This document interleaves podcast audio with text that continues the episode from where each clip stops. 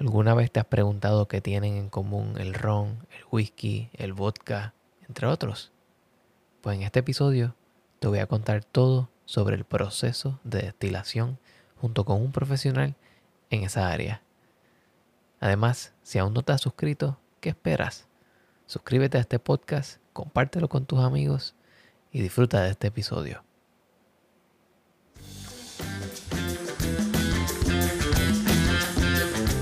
Bienvenidos a The Food Engineer Podcast, un podcast dedicado a la exploración de alimentos y bebidas fermentadas. Yo soy tu anfitrión, Cristian Mercado.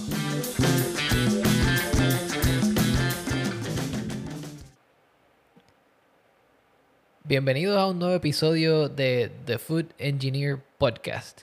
El episodio de hoy es muy especial, me hace mucha ilusión porque traigo un profesional el cual puedo llamar mi amigo y una de las personas, las mentes más brillantes que conozco, y él es Gregorio Frías Fermín. ¿Cómo estás, Gregorio? Saludos, saludos, Cristian, qué bueno verte de nuevo.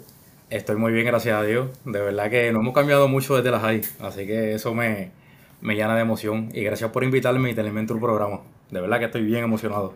Qué bien. Bueno, Gregorio, para aquellos que no te conocen, que pueden ser unos cuantos, ¿verdad? Eh, ¿Por qué no nos dices un poquito más de quién es Gregorio Frías Fermín? Claro que sí, claro que sí. Pues actualmente yo soy ingeniero químico, trabajo en la industria de la destilería. Nunca pensé que siendo ingeniero químico iba a llegar a trabajar en esta industria. Muy interesante, trabajo en Bacardi. Eh, para los que no conocen la marca, que sé que es bien reconocida es un ron ah, reconocido a nivel mundial. Soy ingeniero de proceso, así que estoy a cargo de hacer y elaborar el ron. Eso es lo que hago actualmente. Conozco a Cristian desde high school, estudiamos en Mayagüez, en Puerto Rico. Luego de eso eh, me voy a la Universidad de Mayagüez, el RUN, en el colegio, donde termino mi bachillerato en Ingeniería Química. Y ahora estamos aquí haciendo ron. Qué bien. Pues mira, Gregorio, eh, te traigo aquí con una misión una misión que yo tengo un tanto personal y es que eh, desde toda una vida uno escucha sobre la destilación, sobre los misterios de la destilación, los alambiques, eh, la gente que destila roncaña en el monte, pero muy pocas veces nos tomamos el tiempo de, de aprender y entender exactamente por qué la destilación es tan importante y, qué hace estos productos tan únicos. Así que para hablar de eso, ¿por qué no empezamos con un poquito de, historia de destilación? De, dónde viene este proceso de destilar espíritus alcohólicos? Sí, es, es, bien interesante y mucha gente no, mucha gente no sabe que originalmente esta parte de la destilación viene más por la parte terapéutica sí se empezaron a destilar alcoholes, pero para propósitos médicos, no recreativos. Y antes de destilar lo que fueron alcoholes, se destilan flores, hierbas, parte de la, vegetación para extraer aromas. Así que lo primero que se hace es perfume. Luego, nada, te estoy hablando de 300, 800 años antes de Cristo, que ya se conocía esta parte de, de la destilación. En China destilaban, destilaban el arroz para sacar alcohol y como te mencioné, para propósitos terapéuticos. No fue hasta mucho después, la, en, otra, en otras épocas, donde se destila entonces el alcohol y se va mezclando con fruta y con otros componentes para darle más suavidad y un gusto para utilizarlo para consumo a nivel recreacional. Pero de ahí es que sale todo. Primero empezamos con la parte terapéutica, luego entonces que se usa a nivel recreacional y se conoce que la destilación es simplemente separación, no hay tantísima magia, si hay una ciencia y es bien interesante, dependiendo de lo que queramos hacer, pero básicamente lo que tenemos es separación de dos componentes para yo descartar lo que no quiero y quedarme con lo que, con lo que necesito. Pero esto es un método físico de separación que viene desde muchísimos, muchísimos años antes de Cristo, realmente. No es un proceso nuevo sí, sí ha mejorado a través del tiempo. Y luego a través de, la entrevista vamos a seguir viéndolo. Pero, pero sí, es, es, algo bien, bien, bien, bien antiguo. Entonces me dices que lo usaban para propósitos terapéuticos, para perfumes, ahora para destilar alcoholes de consumo y de recreación. Y inclusive también se utiliza en, el mundo farmacéutico. Eh, en mis pasadas experiencias laborales, me acuerdo haber trabajado en una farmacéutica donde se recuperaban muchos de los alcoholes que se utilizaban en los procesos químicos mediante destilación para volverlos a utilizar en los procesos químicos de nuevo y pues en cierta manera ahorrar dinero, ¿verdad? Ahora, hay, existe esta, este concepto de que hay unos alcoholes que no se pueden separar más de cierto punto. Y, creo que se llaman hace otro. Pues me puedes hablar un poco más de eso. Sí, sí, claro que sí. Cuando nosotros tenemos una mezcla y mayormente de líquido, hay alcoholes que ebullen a una temperatura bastante similar. La destilación es separación por punto de ebullición. Algo tan sencillo como cuando tenemos alcohol, tenemos agua, el agua ebulle a unos 100 grados eh, Celsius, el alcohol a unos 78, 78.5. Hay alcoholes, y como sabemos, el agua y el alcohol entre sí son bien miscibles. Hay alcoholes que ebullen a una temperatura similar y para separarlos es bien complicado. Y hay que se considera que es una. Pues estamos en ese punto crítico donde es bien distinto llevar esa destilación a una condición donde yo pueda separar por punto de ebullición ese, esos componentes. Y muchas veces lo que nosotros hacemos es que necesitamos columnas súper, súper, súper largas, bien importantes.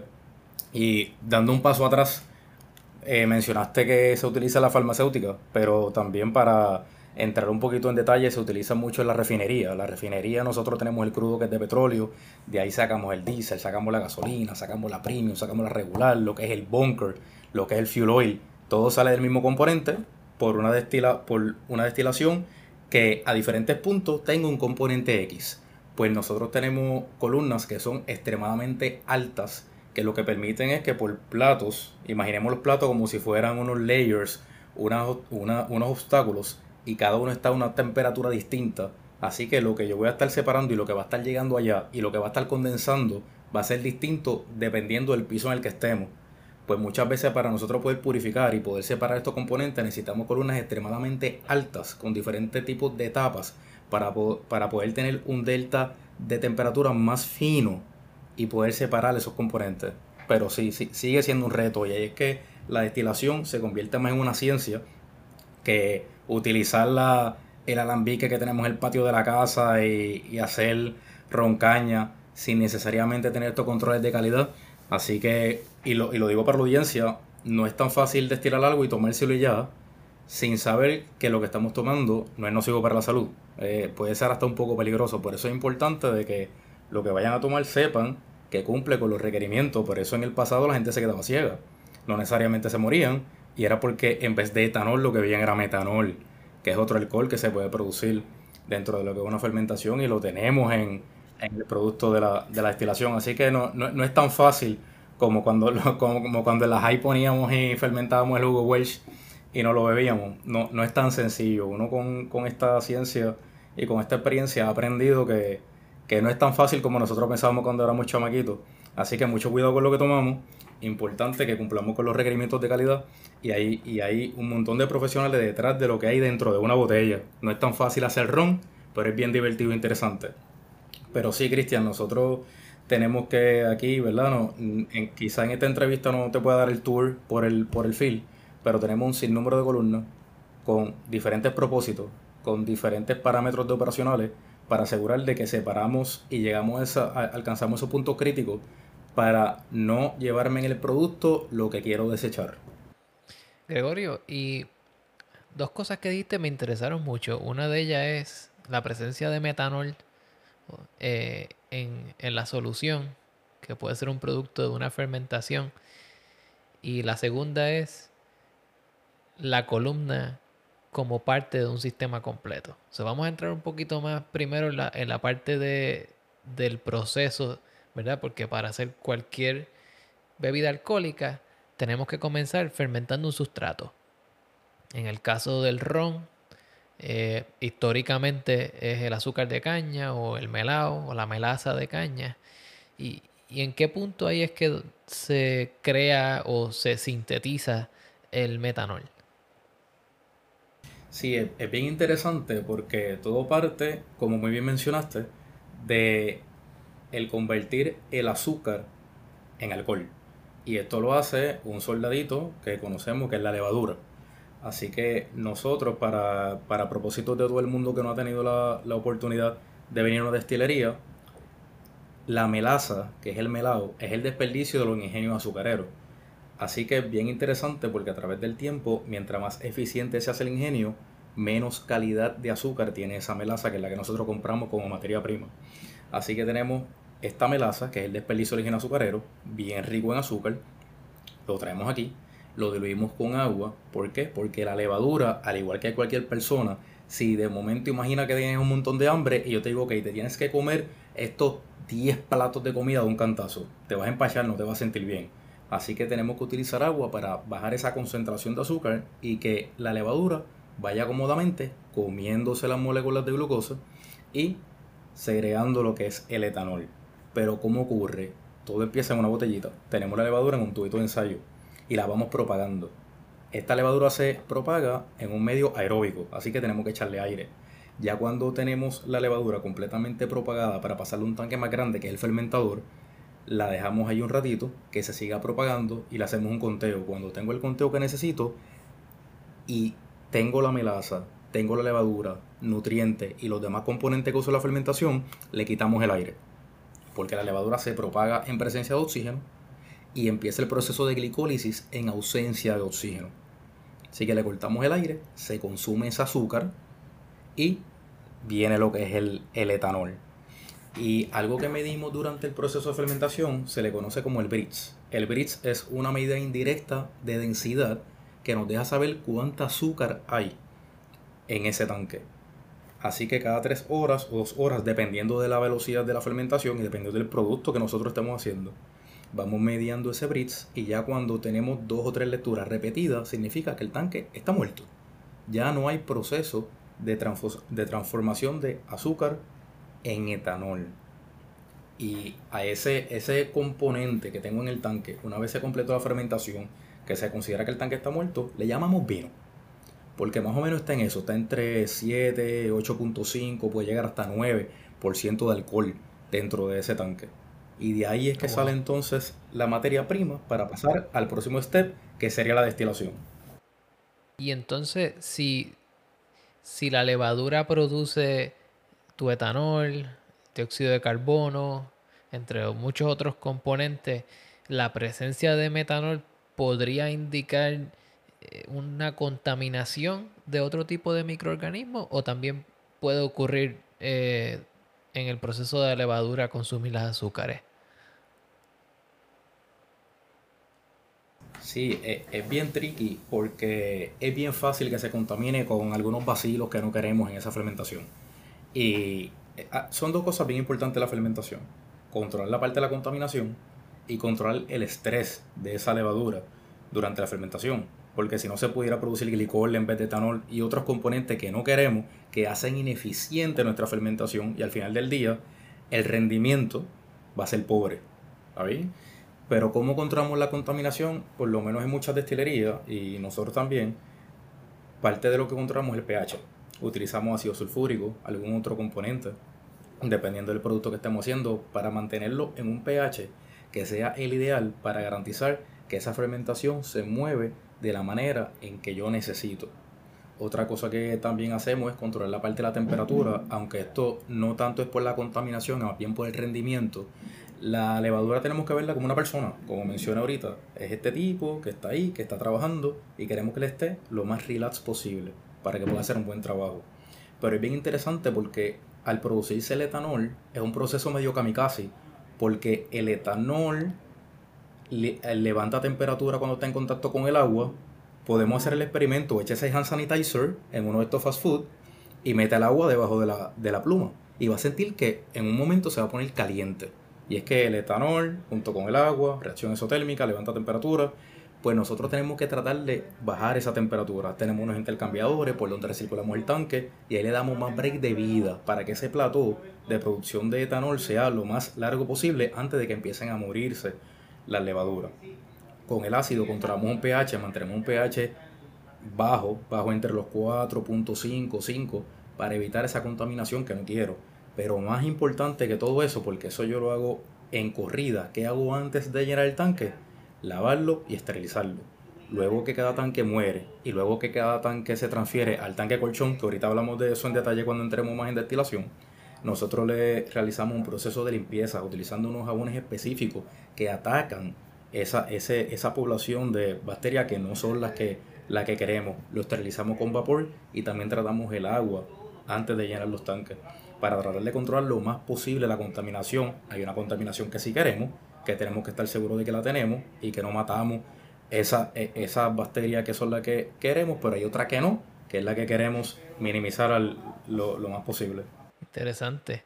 Gregorio, eso, eso me acuerda una conversación que tuve con, con un amigo mío microbiólogo que me decía que en los procesos de fermentación, tú lo que estás haciendo es crear el ambiente ideal porque esto es simplemente una carrera. Tarde o temprano algo se va a apoderar, algún microorganismo se va a apoderar de ese sustrato y tú controlas el nivel de azúcar, controlas temperatura, controlas pH y como control adicional controlas la sanitización de la superficie para que básicamente tengas el cuarto ideal para que se reproduzcan las Saccharomyces cerevisiae. Eso es, y hay, hay cosas que podemos controlar y hay cosas que no. Y al final del día sabemos cómo nos fue. Una vez el tanque está muerto. Cómo está el porcentaje de alcohol. Realmente cómo está el conteo. ¿Hubo mucho azúcar residual? Eso es, es una cuestión de estar midiendo todo el tiempo. Como la mayor parte de los procesos que yo he estudiado hasta el momento eh, necesitan de una métrica, una medición continua de una serie de factores para poder saber dónde estamos y qué tenemos. Ahora bien, me estabas hablando del proceso. Entonces empezamos con un sustrato, lo fermentamos y llegó un punto donde las levaduras dejaron de producir más alcohol, dejaron de consumir azúcares. ¿Qué pasa después de ahí? Sí. Ya el tanque muere, dependiendo de la base que queramos, hay unos aceites que se producen en la fermentación, que son bien importantes en nuestro producto. Mayormente entre ellos están los ésteres y los fuseles. Y eso es típicamente lo que le da ese olor, ese perfil característico del producto. Por ejemplo, si cerramos los ojos y yo te pongo un guineo de frente, yo te digo, Cristian, huele, sin tu ver, tú decirle un guineo. Esos son los ésteres. Son, ¿verdad? Estos componentes aromáticos que le dan ese, ese perfil característico al producto. Dependiendo de lo que queramos, nosotros tenemos que darle un tiempo de retención. Una vez el tanque muere, se completó el proceso de producción de etanol, ya la levadura no está consumiendo más, más glucosa, no se está produciendo más etanol. A veces tenemos que dejarlo en un tiempo de residencia que le llamamos retención en el fermentador. Luego de eso pasa un tanque que es el colchón, que el tanque colchón es un holding tank.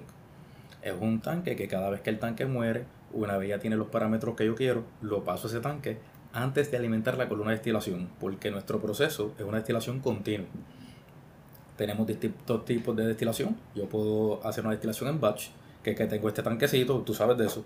Tengo este tanquecito, lo destilo, se acabó mi batch. En mi caso, es una producción en masa. Yo tengo muchos fermentadores, obviamente no todos fermentan al mismo tiempo, van muriendo de una manera gradual. Una vez ya mueren, lo paso a mi buffer o mi holding tank, que le llamamos colchón, y luego de eso sigo alimentando continuamente mi columna de destilación velando siempre los parámetros de mis tanques porque yo no quiero afectar el producto final que debe ser bastante homogéneo una vez salga de la columna.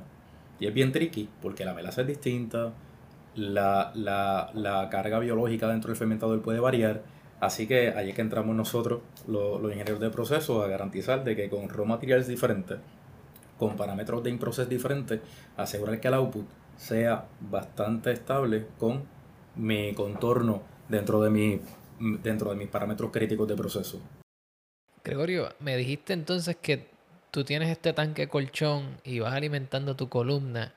Eso, eso me dice quizás que la columna que estás utilizando está continuamente operando.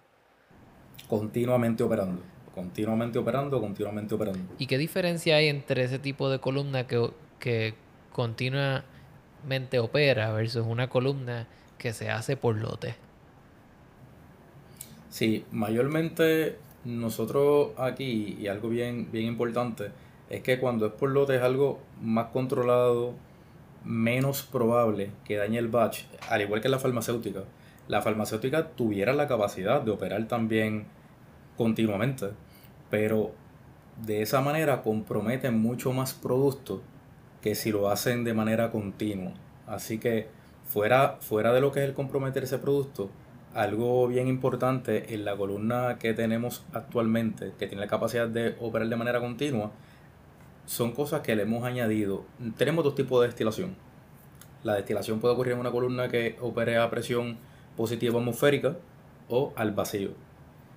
¿Qué ocurre cuando operamos el vacío? Podemos trabajar con temperatura más baja, porque haciendo vacío lo que hacemos es que dentro, ¿tú te acuerdas la cuestión esta de Pancho? Pancho vete, no regreses tarde. Pancho vete, no regreses tarde.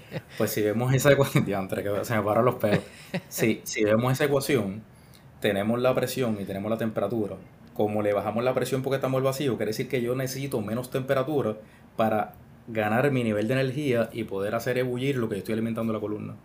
Pues actualmente mm, es bien raro ver una destilería que no opere con columnas al vacío. Esto nos da dos ventajas. Una, usamos menos energía, menos vapor, que es con lo que calentamos las bases de la columna para poder alcanzar los puntos de ebullición a través de los platos.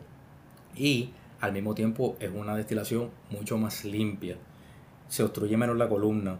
En una operación continua, algo que nosotros, un reto que tenemos nosotros aquí en el proceso, es que se tapa, se va a tapar. La melaza viene con fango, viene con mucho sólido, viene con mucha ceniza, pero al hacer una columna de vacío, minimiza ese hecho de, de obstrucción.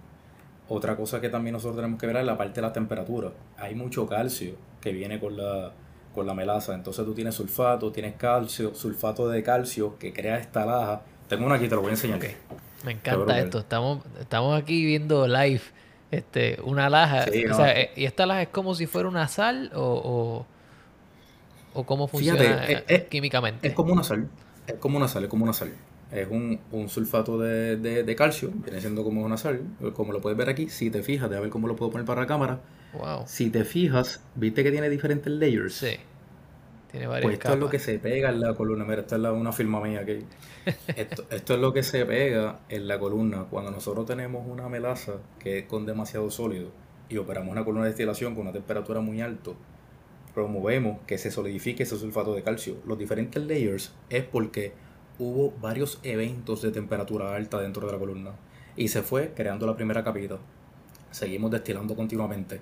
Un evento alto de temperatura, se fue creando esa, esa capita. Otra cosa que también promueve la precipitación del sulfato de calcio es que llegue alcohol a puntos de la columna donde no lo quiero. Desde cierto punto hacia arriba yo tengo alcohol, pero si opero de una manera que no es la recomendada y esa columna va perdiendo esa capacidad de vacuum o la dejo inundarse, que es que se llena completamente de alcohol, casi hasta la base tenemos perdida, esa presencia de alcohol con esta concentración alta de sulfato de calcio también lo precipita. Así que tenemos que estar bien pendientes en una, en una destilación continua, los parámetros de temperatura, que tenga el vapor, el vapor necesario para no tener pérdida, pero que tampoco sea en exceso, que lo que yo esté alimentando desde el tanque de colchón se mantenga bastante homogéneo y bastante estable para no crear tanta variación, no solamente en la calidad del producto, sino en la operación de la, de la columna. Y al final del día lo que queremos es minimizar el downtime por obstrucción de la columna, que es lo que realmente ataca esa, ese hecho de lo que es trabajar continuamente en una columna. Interesante. Me, me está bien curioso cómo, ¿verdad? Yo, yo pienso en destilación y yo pienso en, en un alambique sencillo con una columna con dos o tres platos como mucho, eh, y tu mundo es muy distinto al mío. Tu mundo es una columna que es tan alta como un edificio, que funciona en vacío, que está constantemente corriendo y constantemente produciendo alcohol. Y sin embargo, sigue siendo el producto etanol, lo que estamos tratando de sacar de aquí. Simplemente que los controles que tú tienes son súper estrictos y tienes la capacidad de decir, eh, hasta aquí llegó el etanol, de aquí para adelante no quiero nada más, o, o antes de esto no quiero nada más. Eh, Gregorio, ¿qué efecto tienen estas columnas de destilación y los platos en distintos productos alcohólicos? Porque muchas veces, por ejemplo, vamos a comprar vodka, dice triple destilado o dice ah, hecho en lotes pequeños. Eh, ¿Qué efecto tiene el uso de este tipo de, tecnología en los distintos productos alcohólicos que vemos en el supermercado? Sí, es bien interesante. Nosotros por lo menos aquí, y hablándote un poco más de, lo que es el ron, no, no pensemos solamente que hay una sola columna. Nosotros sí tenemos una primera columna que se le conoce como destrozadora, que es una beer column, y esa es la columna que se encarga de sacar esa primera rama de lo que es el alcohol, que en algunos lugares llaman aguardiente, y es lo que separa lo que es el alcohol del desperdicio. Luego ese alcohol se redestila en otro set de columnas dependiendo de lo que vayamos a querer. Y, es, bien, es bien complicado hacerlo en una sola columna porque si no, San Pedro lo tiene que buscar allá arriba. Así que dependiendo del producto que nosotros queramos, lo que hacemos es que vamos en serie pasando ese producto que ya vamos destilando a través de otra columna para removerle esos aldehídos y esa impureza que no queremos en nuestro batch. Y, depende de qué es lo que queramos hacer, va a ser el número de columnas que vayamos a pasar, cómo van a ser las extracciones que vamos a estar configurando, porque cada columna tenemos los pies, tenemos las cabezas, y ahí le vamos a ir sacando las cosas que no queremos que se vaya en nuestro producto final que es ese etanol que puede ser tan limpio como un 99.5% dependiendo de lo que nosotros queramos hacer o dependiendo del producto que vayamos a, a, destilar. Nosotros aquí y todas las destilerías que se dedican al ron tenemos básicamente dos bases. Lo que sería el aguardiente, que es el secreto de la marca, que solamente pasa a través de una columna. Por lo tanto, parte de los aceites que se forman, que hablamos en la fermentación, que son esteres y fuseles, se quedan en ese aguardiente y tenemos el redestilado, que es el redestilado, coger el aguardiente y pasarlo por tres columnas adicionales para asegurarnos de que le sacamos todo y nos quedamos con el etanol, lo más puro posible. ¿Está bien? Y eso mismo, y eso mismo pasa con, otros productos. Por ejemplo, salimos de la columna el beer column, que es la destrozadora, que es la que se alimenta vino, el mosto o la vinaza, que ahorita podemos entrar más en el detalle, que es el desperdicio de la destilación, sale por abajo por arriba tenemos el aguardiente, luego pasamos por una columna que se llama hidroselección. En esa columna de hidroselección, bien interesante, se hidrata esa, esa aguardiente que salió de la destroza de, esa beer column. Se hidrata porque llega un momento donde solamente por punto de ebullición separarlo es difícil, así que yo lo quiero hidratar para que sea más fácil para la próxima columna sacar esas impurezas que no quiero. Luego que lo hidrato en esa columna llamada hidroselección, pasa a la rectificadora, que es la columna más alta que existe en el set de columnas, que es donde entonces vamos a ir separando los componentes para asegurarme de que lo que yo tenga al final sea el producto que quiero y luego pasa por la columna final, que es donde se le remueven la mayor parte de lo que es metanol y otros componentes para ya tener ese producto dentro de las especificaciones que queremos. Que, que sí, es, es un poco más complejo que solamente pasarlo por una columna. Es una ciencia bien densa y cada columna tiene su propósito, cada ajuste se tiene que hacer en vivo y continuamente, porque como explicamos ahorita, el vino va variando dependiendo de lo que ocurre en la fermentación. Así que no, no es tan fácil como preparar un batch, saber lo que yo tengo allí y arrancar y estirarlo porque todo se va a mantener homogéneo, sino que yo tengo variaciones a través del tiempo que tengo que ir ajustando para asegurar que el producto final cumple con las especificaciones. Qué interesante. Eh, y es que el mundo en el cual yo he trabajado con, columnas de destilación es tan pequeño y tan simple y verlo desde, el crisol, desde donde tú estás, es bien emocionante porque es como todo expandido. Gregorio, eh, me dijiste que las, las calderas que usan o el área donde se, se calienta ese vino, normalmente se calienta con vapor, vapor de agua. Eh, ¿Existen otros métodos menos o más eficientes que se utilizan para llevar ese líquido a la temperatura de ebullición? Mira, por lo menos aquí, en lo que no es destilería tan grande, es vapor. Sí, si hay operaciones más pequeñas que pueden utilizar hasta un coil, lo que, lo que son sistemas eléctricos para calentar cualquier cosa que te genere calor es una fuente de energía ¿por qué nosotros en una destilería tan grande, y la destilería grande siempre utilizan vapor, es lo más barato, no? Es lo más barato, el, la, la, la entalpía que te da el vapor, el delta T que te da el vapor, lo poco que tú necesitas para generarlo, realmente hace que sea bien costo efectivo levantar temperatura utilizando vapor. Lo que sí te comento es que a través del tiempo hemos perfeccionado la técnica, no solamente de transferir el calor, sino también de cómo recuperamos. ¿Recuerdas que ahorita me hablaste de la farmacéutica que trabajaba, que a través del stream recuperaban esos alcoholes que eran inputs en otros procesos y así ahorraban raw materials? Pues nosotros hacemos lo mismo aquí. Nosotros tenemos bien robusto el Lean Manufacturing. Después tienes que visitarnos. El Lean Manufacturing aquí en Bacardí es una cosa bien robusta. Hay un, hay un equipo dentro de lo que son colinas de destilación que se llaman los reboilers que lo que hacen es que transfieren indirectamente el calor por conducción a través de un intercambiador. Imaginemos un intercambiador gigante donde yo entro el vapor por un lado, eso va calentando unos tubos y el, el, vino que está en la columna se les transfiere desde el reboiler la temperatura de esa base de la columna, pero el vapor no está en contacto con ese vino. Así que yo empiezo a evaporar ese vino el alcohol, como le expliqué, sale por arriba, el mosto, la vinaza sale por abajo, que es el desperdicio, pero el condensado de ese vapor se queda en ese reboiler y regresa a la caldera. Así que se minimiza bastante el uso de agua fresca para yo generar ese vapor. Qué interesante. Y, y sí, bien interesante, bien interesante. Otra cosa que también nosotros hacemos es que el mosto, que es el desperdicio como le mencioné, en Latinoamérica se le conoce como vinaza. Yo creo que aquí en Puerto Rico es el único sitio donde le decimos mosto al desperdicio de la destilación sale caliente de la columna. Lo pasamos por un intercambiador por donde entra el vino y se precalienta antes de llegar al calientavino, que el calientavino es que está brutal. Yo, Cristian, si, si voy muy rápido, me avisa que me emociono. Eh, yo me emociono también con este tópico y, quiero hacer una pequeña pausa aquí, ¿verdad? Eh, Gregorio está hablando de algo súper interesante, que es quitarle calor a algo que normalmente tú vas a botar. O sea, eh, es un desperdicio en cierta manera, pero la energía que tiene ese líquido, tú la quieres recuperar para que no, tú no desperdicies energía.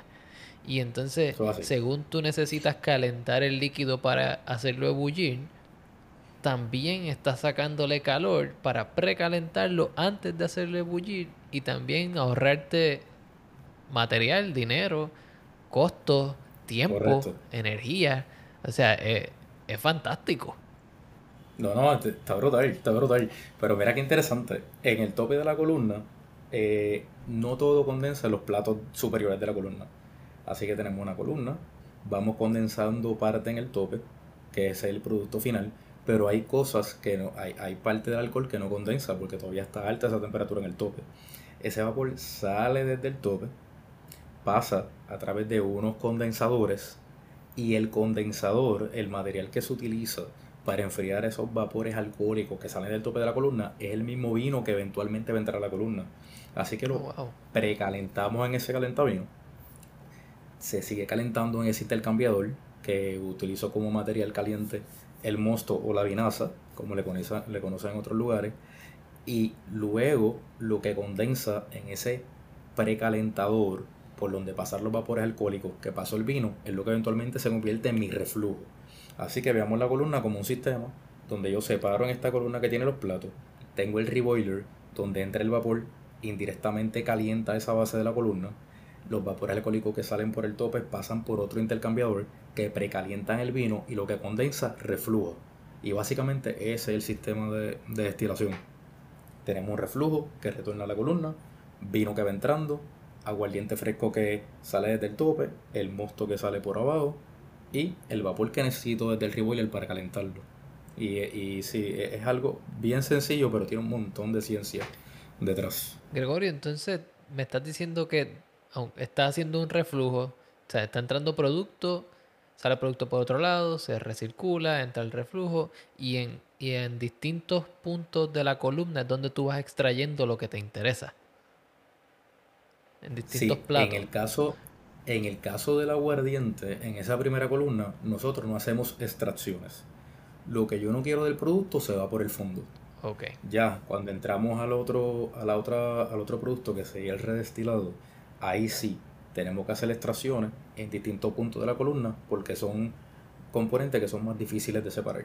pero en esa, en esa primera destilación, que para lo que es el aguardiente, no tenemos extracciones como tal, sino que vamos ajustando temperatura, ajustando flujo y jugando con las válvulas de lo que son los platos de concentración del tope, parte de lo que es el reflujo. Aseguramos de que el producto final que tenemos es el que deseamos. Lo que no queremos se va por el fondo. En esa columna. Las demás sí tenemos extracciones.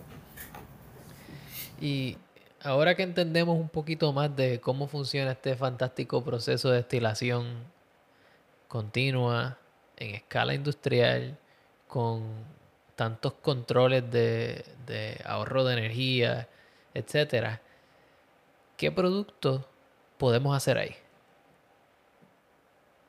Bueno, ahí todo lo que se le pueda separar para yo obtener algo y descartar otra cosa, lo pudiéramos hacer. Tenemos rones, brandy, vodka, perfume, petróleo, los mismos, los mismos alcoholes que, necesitemos para uso terapéutico, como raw dentro de lo que es la, dentro de la que es la farmacéutica.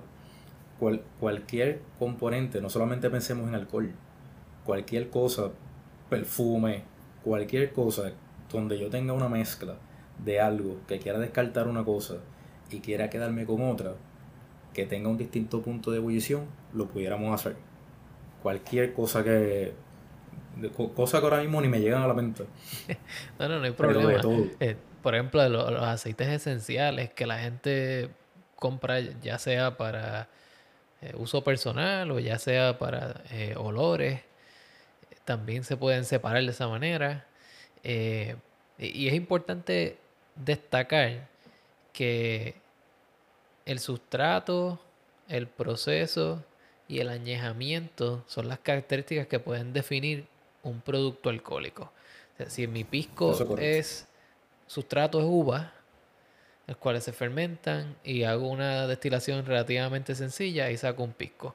Pero si hago una destilación bien compleja en dos o tres columnas ya básicamente estoy produciendo un vodka que es altamente refinado, donde el sustrato no tiene tanta importancia, porque lo que te importa es el etanol.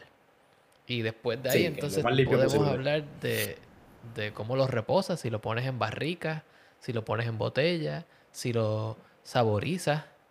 Y si quieren escuchar sobre eso, también tenemos un episodio donde entrevistamos a, a una destiladora puertorriqueña en Maryland que hace pitorro y básicamente su proceso es crear un alcohol relativamente fuerte y luego saborizarlo con algo. Y eso está, esto me vuela la cabeza porque estos procesos a mí me encantan. Sí, brutal, brutal. Gregorio, ¿y qué, y qué pasa con, con estos desperdicios? ¿Verdad? Me dijiste que la vinaza sale de ahí. Me imagino que la vinaza debe tener, debe presentar un montón de, eh, preguntas, ¿verdad? El pH que tiene ese líquido, las cosas que están eh, suspendidas. ¿Qué, me puedes decir de, los desperdicios de la destilación y qué hacemos con ellos? Sí, bien interesante, bien interesante. Y esto es un mundo aparte dentro de lo que es el desperdicio de la destilación, lo que conocemos mosto, que en el resto del mundo le conocen como vinaza, pues tiene una carga orgánica bien alta. Una carga orgánica bien alta, bien alta, bien alta, y por lo tanto no es un material que, así como sale de la columna, se puede descargar al mar tenemos que cumplir y ser responsables con el medio ambiente. Pues nosotros aquí, por lo menos en Bacardí, contamos con unos digestores anaeróbicos. Que, y, esto, y esta parte está brutal y es una de las más que me encanta. Esos digestores anaeróbicos, si se dan cuenta, estamos, todo es bacteria. Tenemos bacterias en los fermentadores para producir el etanol y ahora estoy introduciendo otra bacteria, que es esta bacteria anaeróbica, que lo que se encarga es de comerse la carga orgánica de ese desperdicio para llevarle unos parámetros que están regulados también por agencias y que me permiten poder hacer la descarga al mar sin impactar los ecosistemas. Pero ¿dónde está lo interesante de esto? Tengo este mosto o vinaza, eso va a otro holding tank, igual que el colchón, porque antes de yo alimentar los digestores anaeróbicos, yo tengo que controlar varias cosas. Una de ellas es la temperatura. Así que tenemos otro, otro tipo de intercambiador de placa por donde pasa ese mosto caliente, por el otro lado agua de torre, le bajo la temperatura, agradable, 98, 99 para la bacteria. Lo alimentamos a ese digestor que también está recirculando todo el tiempo y las bacterias se alimentan de esa calor orgánica. Y el byproduct de esa bacteria es biogás. Así que esa bacteria se come la cal orgánica, producen biogás, luego que la muestra de lo que está saliendo de ese digestor cumple con los requerimientos de descarga, continuamente vamos descargando el mar y todo el tiempo, todo el tiempo se está monitoreando para estar seguro que cumplimos con las regulaciones ambientales y ese biogás luego lo utilizo como combustible comparable en mi caldera. Oh. Así que ahorro combustible utilizando el reboiler porque es menos el agua que voy a tener que, que, utilizar. Utilizando el, el calentavino, ahorro combustible porque ya el vino entra precalentado y como muy bien explica esto ahorita, es menos energía que necesito para llevar ese, al punto de ebullición ese vino. Y ahorro combustible porque utilizando ese biogás que produzco, tratando el desperdicio de la destilación, que por regulación lo tengo que, que tratar, minimizo el uso de petróleo. Wow.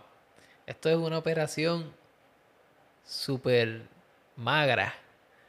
Y, o sea, ya algo que yo le, digo mucho a la gente cuando hablamos de, de, cerveza, vino y licores es que esta industria ha existido por tanto y tanto tiempo y ha sido estudiada con tanta dedicación que podemos aprovechar ingeniería, ciencia, procesos, todo, todo. Eh, todo para crear un sistema que básicamente se convierte en un ecosistema. Lo que, lo que las levaduras y bacterias descomponen, Gregorio lo utiliza para crear un alcohol.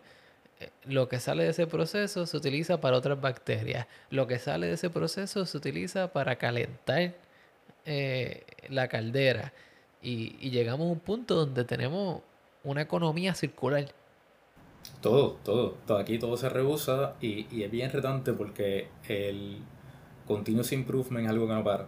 Nuestro departamento de mejora continua es bien robusto, siempre estamos buscando oportunidades, no solamente por la parte de lo que es la economía, porque al final del día reconocemos que es un negocio, pero sino que estamos bien comprometidos con el medio ambiente, bien comprometidos.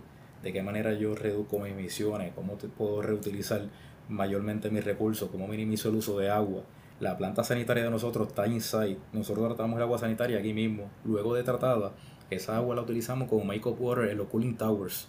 Y ahorramos un montón de agua de acueducto reutilizando el agua que ya traté en mi planta sanitaria. Con, un monitoreo constante, asegurándonos que estamos en parámetros. Esto está brutal, de verdad, que es bien bonito. Esto es paraíso para los ingenieros. Sí, sí, no, ya, veo. Y, yo como ingeniero industrial estoy aquí como, como un niño en Disney. Y esto es súper interesante. Bueno, Gregorio, número uno, gracias por tomarle tu tiempo para explicarnos un proceso que para algunas personas quizás podría ser una caja negra, eh, pero que para ti es básicamente tu área de juego diaria. Y si alguien quisiera entrar en contacto contigo, ¿dónde lo pueden hacer? Sí, claro que sí. Me pueden escribir un correo electrónico y no sé si después, dentro de cuando comparta la, entrevista, Cristian lo puede escribir por allí. Sería G Frías, mi apellido, G Frías, arroba bacardi.com y con mucho gusto, con mucho gusto le compartimos toda la información que quieran. Nos pueden visitar. Ahora mismo con esto del COVID está limitado a la parte de lo de los tours, pero podemos llegar a, a unos acuerdos. Nos visitan universidades, nos visitan escuelas ingenieros que quieren saber qué rayos es lo que hace un ingeniero químico o un ingeniero industrial o un electricista o un mecánico en esta industria del ron o que simplemente quiere ver un tanque bien grande y una columna bien grande y ver cómo que funciona. Así que pueden, nos pueden visitar. Bueno, pues Gregorio, te lo agradezco mucho y, nada, espero que esta no sea nuestra última conversación. Eh, un saludo bien grande y bueno, será hasta pronto.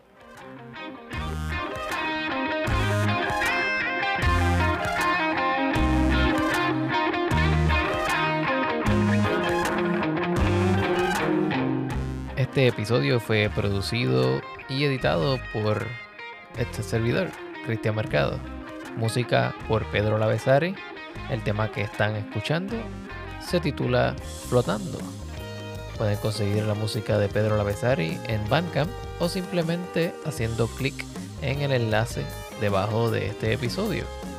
De igual manera, si quieren contactar al señor Gregorio Frías Fermín, pueden utilizar su dirección de correo electrónico que va a estar en las notas de este episodio. Muchas gracias.